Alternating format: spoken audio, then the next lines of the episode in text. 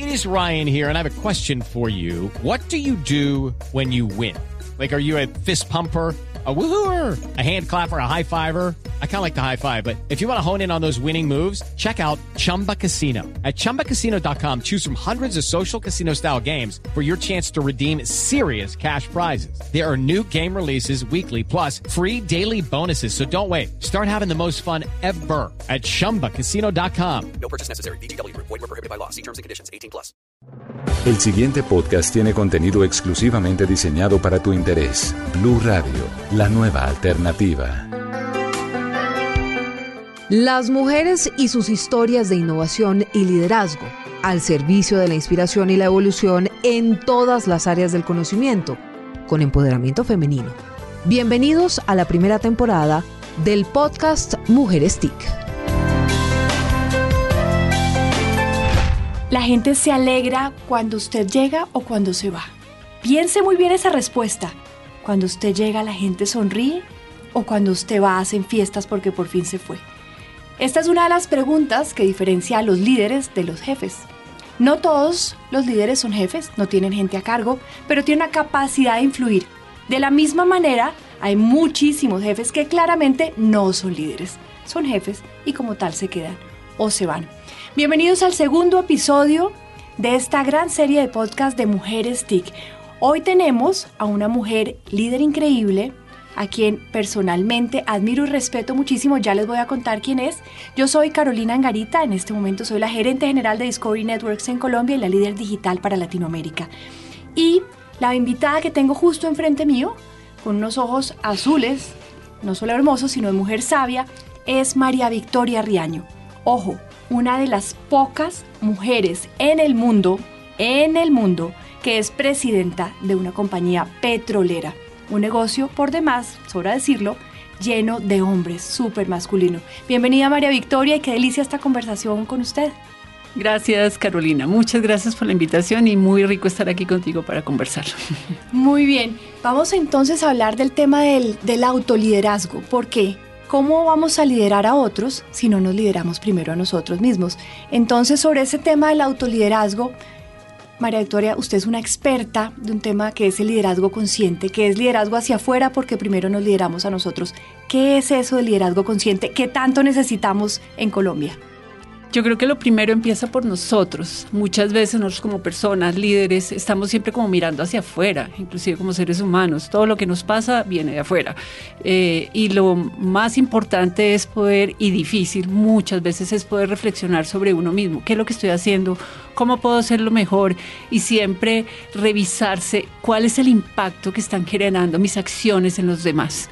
Yo creo que eso es lo que llama, es, es eh, la esencia del liderazgo consciente, es yo qué estoy haciendo por los demás y cada acto de mi día, inclusive la sonrisa que doy en la mañana, algo tan sencillo como saludo, eso puede realmente impactar el día de una persona impacta el día porque lo puedo hacer muy feliz o impacta el día porque les puedo hacer el día muy miserable. Cualquiera de las dos cosas. Cuando yo soy consciente de que no estoy sola en el mundo y que mis acciones impactan el mundo de una manera poderosa, yo creo que ese es el real liderazgo como seres humanos. Que por supuesto impacta a las empresas porque directamente pues tienes gente a cargo, gente que tienes que cuidar y, y de alguna manera esas personas que están a cargo tuyo, como tus hijos, como tus, tus compañeros de equipo, pues se ven un poco más influenciados de ese liderazgo que tenemos.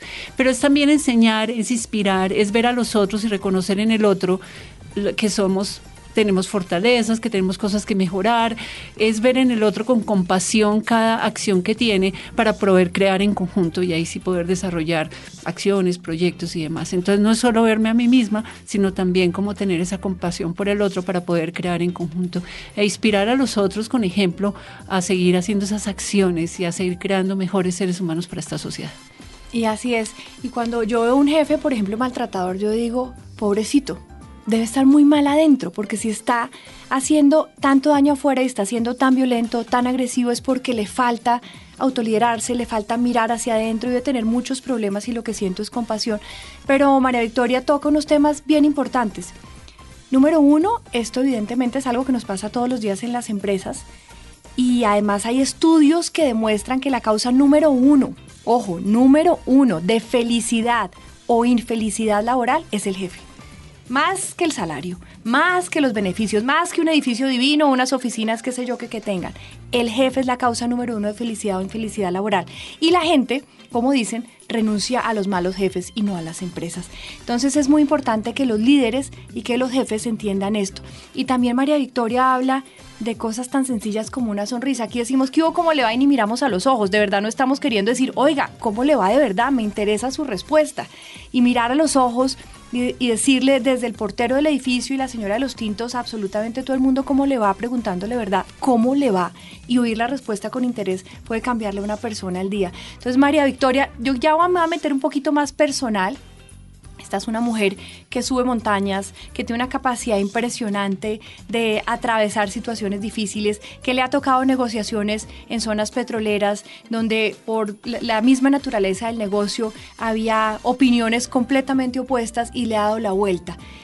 Un cuento, una historia de su vida real, de liderazgo, de cómo a través del liderazgo, con estos valores de liderazgo consciente y de liderazgo femenino, se pudo dar la vuelta a una situación muy difícil por favor. Bueno, hay muchas historias, como dices. Yo creo que me he metido en campos bastante retadores como tal, pero para mí todos los retos los disfruto. Es una delicia pasar cada reto.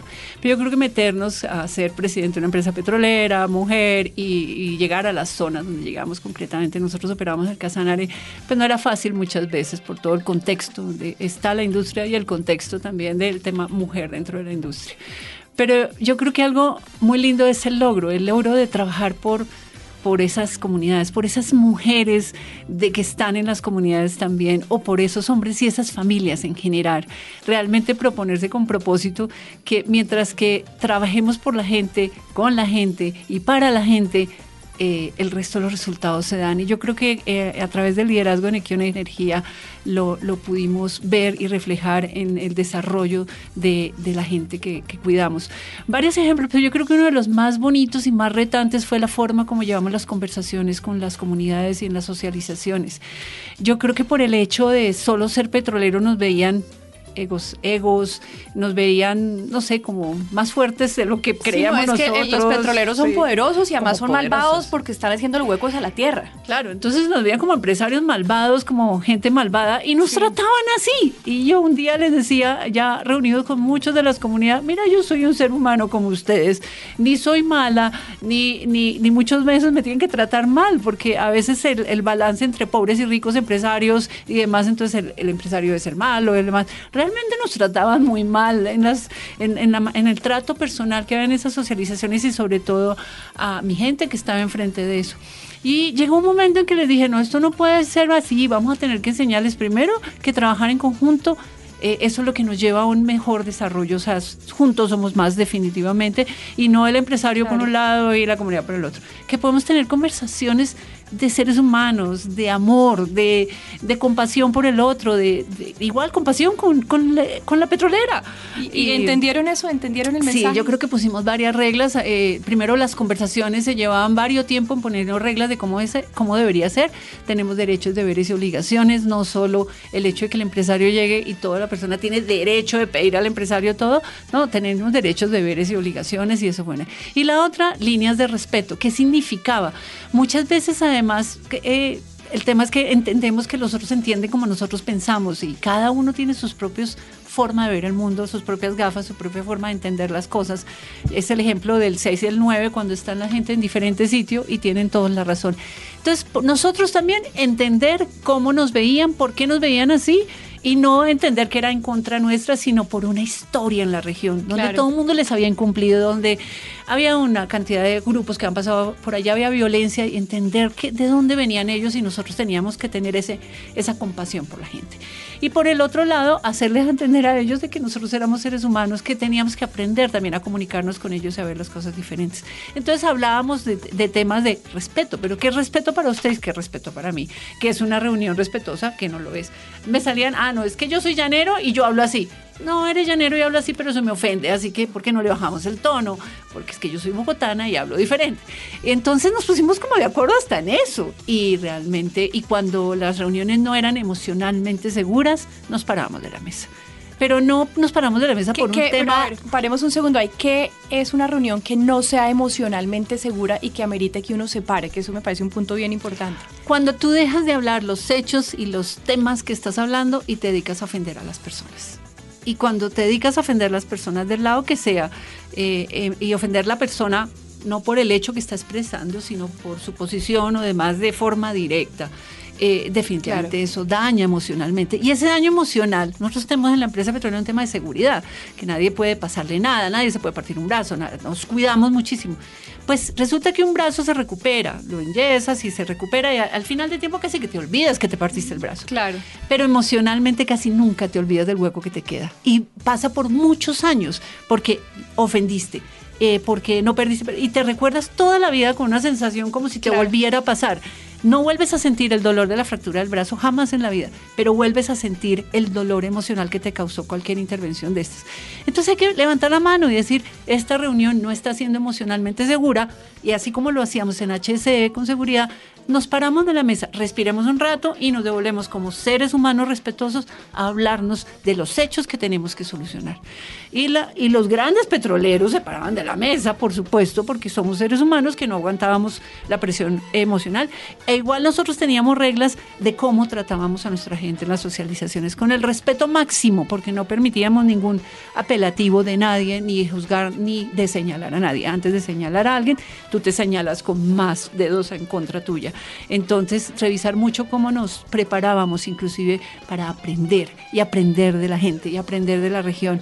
Y fueron momentos muy difíciles, muchos que vivimos por toda la connotación cultural y de violencia que de pronto hay en ¿Y, nuestra... y cuánto dura un proceso de cambio? Desde que uno llega y lo agreden porque usted es un malvado y yo no estoy de acuerdo con usted y lo juzgan y uno también entra sin querer juzgando al otro, que usted no entiende lo que yo hago ni me entiende a mí, hasta tener resultados positivos donde se pueda trabajar de la mano con la comunidad. ¿Cuánto dura y cómo, cómo- Yo funciona ese sé cuánto proceso? duró porque te cambiaban mucho las personas en los liderazgos de las comunidades y demás. Entonces volvías a empezar muchas veces a volver a una negociación y O sea, perseverancia clave. perseverancia total, pero no solo viendo al otro, sino perseverancia en tu equipo de trabajo. Claro. Muchas veces eh, mi equipo de trabajo eh, decían, eh, pues no entendían o, o se sentían que tenían que bajar la guardia o bueno, una cantidad de cosas donde, donde con el equipo de trabajo me tocaba mucha más perseverancia, muchas veces para que actuaran y dieran ejemplo. Alguna Claro. vez me dijeron, ya habíamos dicho que si había un acto de irrespeto, había que pararse y, y- y enseñarle al ser humano que estaba ahí, de donde fuera, que como seres humanos teníamos que hacer cosas que emocionalmente fueran seguras para todos.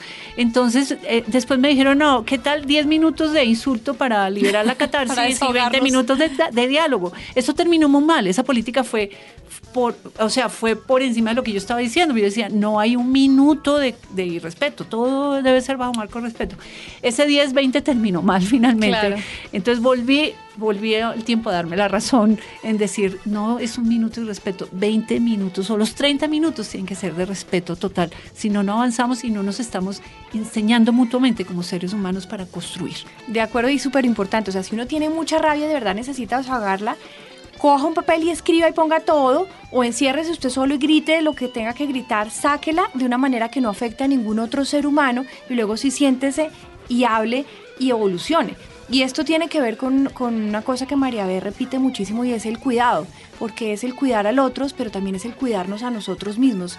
Si yo agredo a otro, el otro me va a devolver, no me estoy cuidando mis palabras, me estoy haciendo daño, además estoy permitiendo que el otro me agreda, o sea, esto es un- una bola de nieve que va creciendo de destrucción y de autodestrucción. Entonces, volviendo al tema de la- del autoliderazgo, uno de, las- de los temas fundamentales es poder liderarme a mí mismo, cuidarme a mí mismo, cuidar mis palabras, pero el tema del cuidado tiene muchas más capas hacia abajo, ¿no es cierto, María B? Muchísimas. Adelante muchísimas. con tu teoría del cuidado. Yo creo, muchas veces el, el- el liderazgo, lo decía, el liderazgo de servir, y esa palabra es muy linda y, y efectivamente como seres humanos estamos para servir, pero yo creo que una palabra más grande y que realmente me llenó y sobre lo cual lidero es cuidado. Y empezamos por, por nuestras casas, porque el- cuando cuidamos a nuestros hijos damos todo para cuidarlos. No escatinamos, escatinamos, escatimamos nada. Yo tengo un ejemplo en, en, Equión donde un líder estaba teniendo calificaciones pues no muy buenas como líder y él dice, me acercó un día, pero ¿qué quieres que haga, María Victoria. Y él me contaba muy lindo cómo cuidaba a su hija, que la recogía en el jardín, que era cerca de la oficina, la bañaba, la todo. Bueno, unas cosas muy lindas como papá. Y se me ocurrió decirle, ¿qué tal que nos cuides como cuidas a tu hija? Eso es lo que quiero que hagas con tu equipo cuídalo igual. Por supuesto no estoy diciendo que vayas a bañarlos, porque esa no era la idea como tal, pero esto en forma jocosa. Pero esa, esa palabra es grandiosa, cuando tú realmente se sientes responsable del otro ser y cuidar, pero no solo los seres, las familias. Nosotros como empresario definitivamente lo que hablamos y decimos llega hasta las casas. Si tenemos el cuidado de que nuestros eh, integrantes de equipo puedan regresar a casa sanos y salvos sin ninguna eh, sin ningún accidente como tal, porque eso lo cuidamos mucho por todas las reglas que tenemos, pero también hay reglas emocionales. Si los problemas se quedan en la oficina y llamamos a ese papá y mamá que llega a su casa al horario que debe llegar para estar con amor con su familia, entregarle todo el amor a su familia, vamos a tener hijos más sanos. Y estos hijos más sanos se van a reflejados en una sociedad mucho más sana. Y esto lo he comprobado en Equión. De las anécdotas más bonitas que tengo yo y que definitivamente me tocaron mucho como líder, como persona, como mamá y como mujer, es cuando hicimos un evento todos los diciembres con los niños menores de 12 años, pero en ese momento les pusimos a pintar o a escribir, que nos dijeran qué significaba para su papá o mamá que trabajaran en Equión. Yo de casualidad llegué al evento porque mis hijos ya eran mayores, pero llegué al evento y lo primero que me entregaron fueron los dibujos y los escritos de los niños. Todos los dibujos expresaban corazón y sonrisas. Y un escrito de una niña de 10 años, soy María Alejandra, ya tiene 3, eh, y me autorizaba mucho a hacer su escrito, pero hablaba igual que yo juntos somos más, hay que ser solidarios, igual como yo estoy hablando aquí, ese es el escrito de María Alejandra. Yo lo tomé como ejemplo y un ejemplo de responsabilidad y liderazgo. Dije, todo lo bueno que yo estoy haciendo está llegando a estos niños de 3, 6 años, 12 años, 10 años.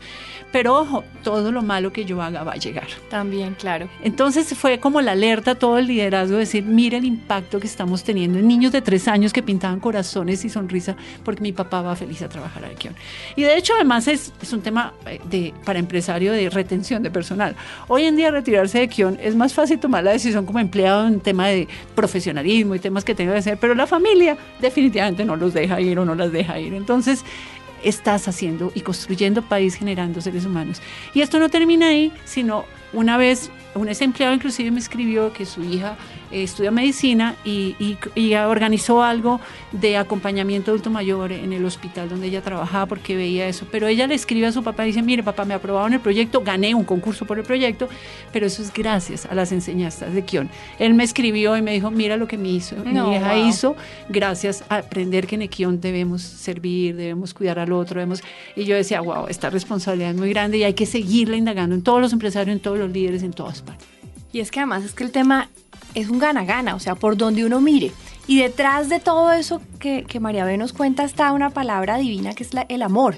Lo que pasa es que la pobre palabra amor la usan para todo, pero realmente el amor es esa emoción mega poderosa que nos permite llegar a donde queramos literalmente. O sea, si uno se pone a ver, hay dos grandes emociones dominantes en cualquier ser humano, y el que diga que no está echando cuentos, que son el amor y el miedo. Y son opuestas, donde hay miedo falta amor, donde me dé miedo dar este salto me falta amor propio y confianza en mí mismo.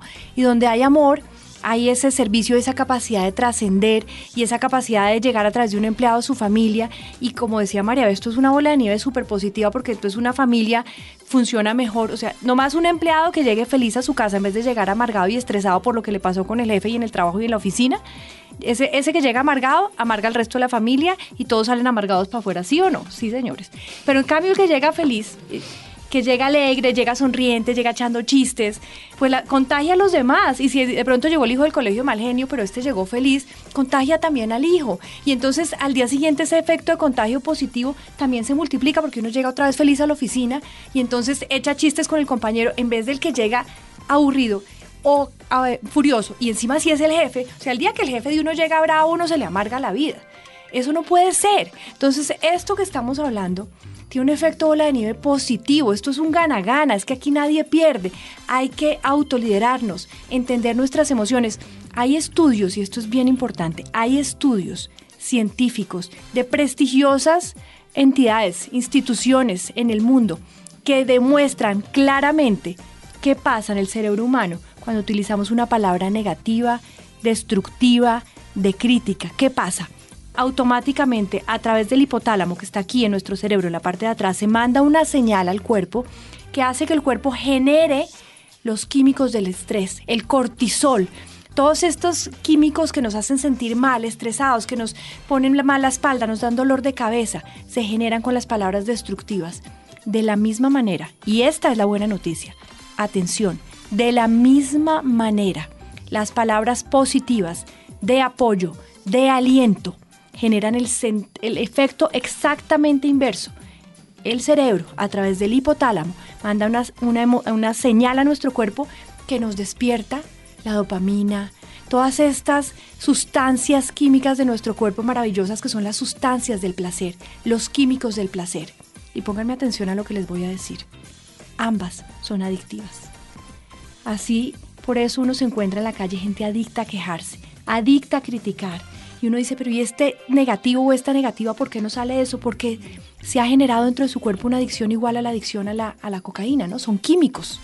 De la misma manera uno puede convertirse en un adicto a lo positivo, un adicto a lo bonito. Y no se trata de reprimir, no se trata de, de guardarse emociones, porque si uno tiene rabia es legítimo tenerla y está bien tenerla. Se trata de saberlas manejar y de saberlas sacar. No guardarlas porque si no es como un volcán que luego estalla peor pero es saberlas manejar y saberlas positivas. María Bella, a nivel personal, aquí la estoy mirando, ella es una líder consciente, ya les ha contado montones de historias de lo que hace en su oficina, pero quiero preguntarte más de ti, más íntimamente, ¿qué prácticas tienes tú de crecimiento continuo, de desarrollo personal? ¿Meditas, por ejemplo? ¿Caminas, por ejemplo? ¿Qué haces tú para poder precisamente manejar esas emociones y poder autoliderarte para poder después llegar a tu oficina y ser una muy buena líder? Mira, yo, yo creo que algo que me ayuda mucho, bueno, primero algo que amo, que he hecho en la vida es ser montañista o andinista, alpinista, como lo quieran llamar, pero yo escalo montañas y la he escalado desde muy pequeña como tal y la, la, montaña para mí es mi vida, definitivamente. Y me, me, retiré y ahora estoy regresando y estoy feliz con eso.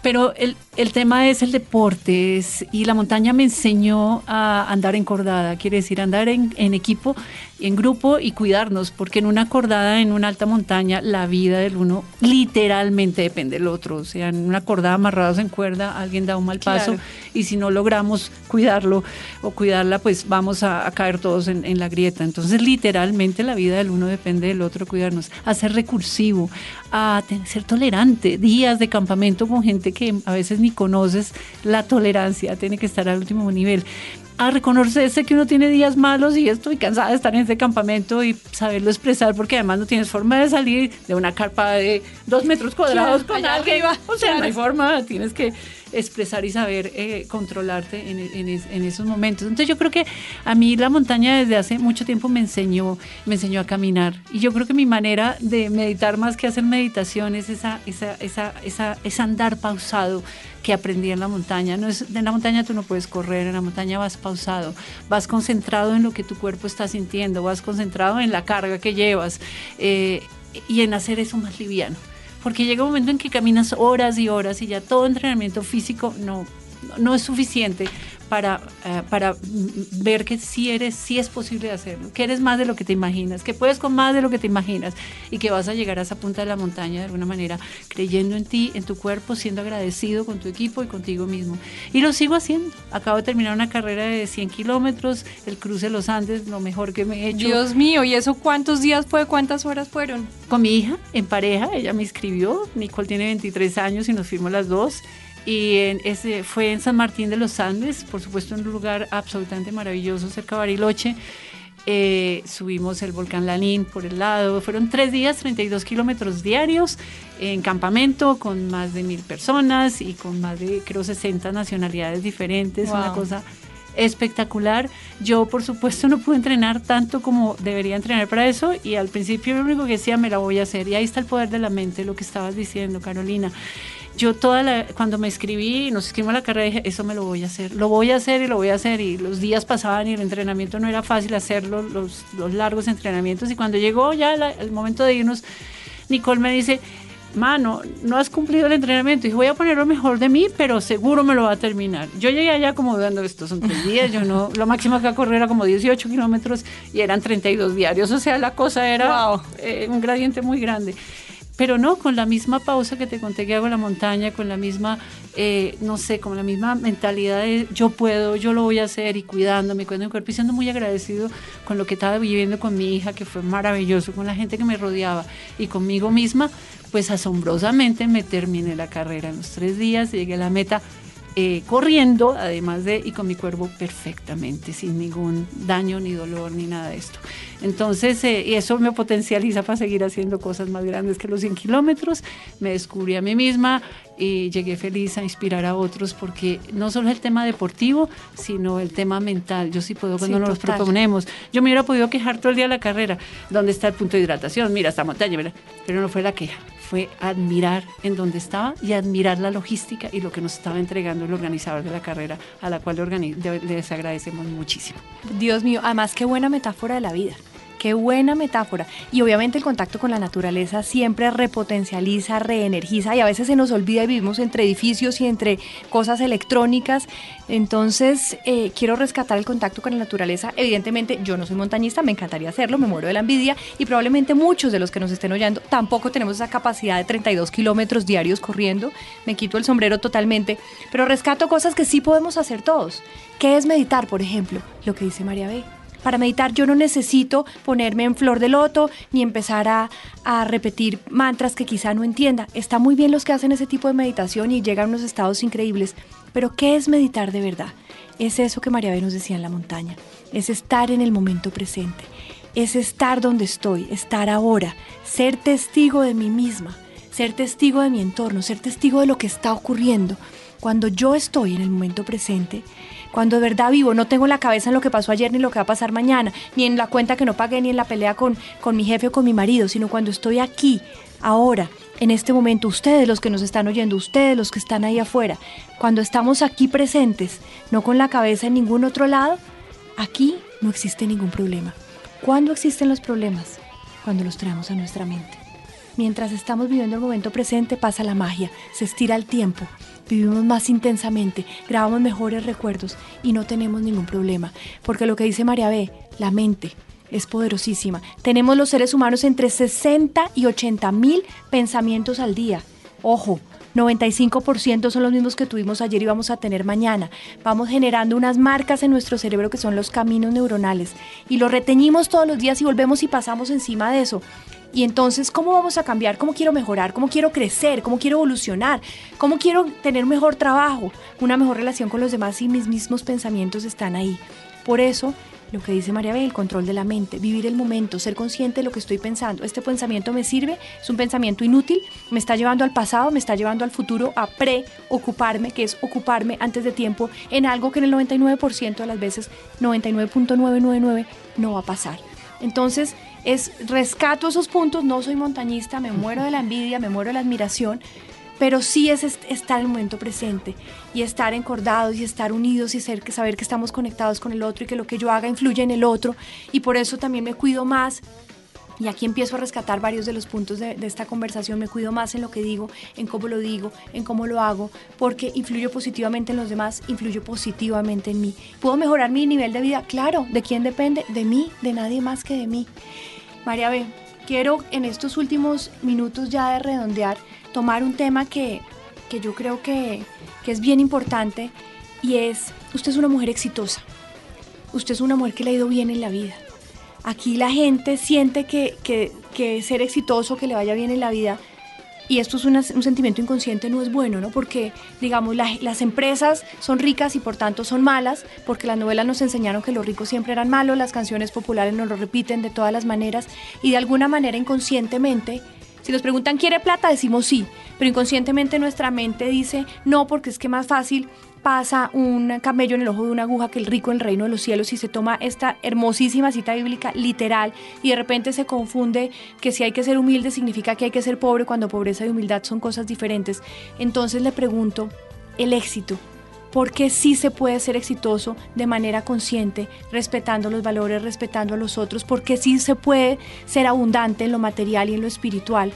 ¿Y por qué eso no es malo y debemos buscarlo activamente? ¿Y cómo se hace? Bueno, yo, yo hay varias cosas cuando, cuando la gente me ve súper exitosa en todo, porque de verdad cuento muchas cosas de éxito, pero estas cosas como que no vienen gratis, ¿no? Vienen de un trabajo personal muy grande, de, un trabajo mío conmigo misma para, para, lograr. Cuando digo dificultades, yo digo retos, cuando muchas cosas. Entonces es un tema que, y no es un tema de ir a una universidad, ir a otra, es un tema mucho del ser humano. Y eso lo he comprobado en mi vida hoy en día. A veces contestaba, no sé cómo me hice la carrera, no, yo sé cómo me la hice porque estuve mentalmente eh, puesta ahí. Entonces el tema es, uno, el éxito no, no, no, no es éxito. Hay una frase Mandela que dice que ojalá no me reconozcan por todos los éxitos que he tenido, sino por la cantidad de veces que me he parado.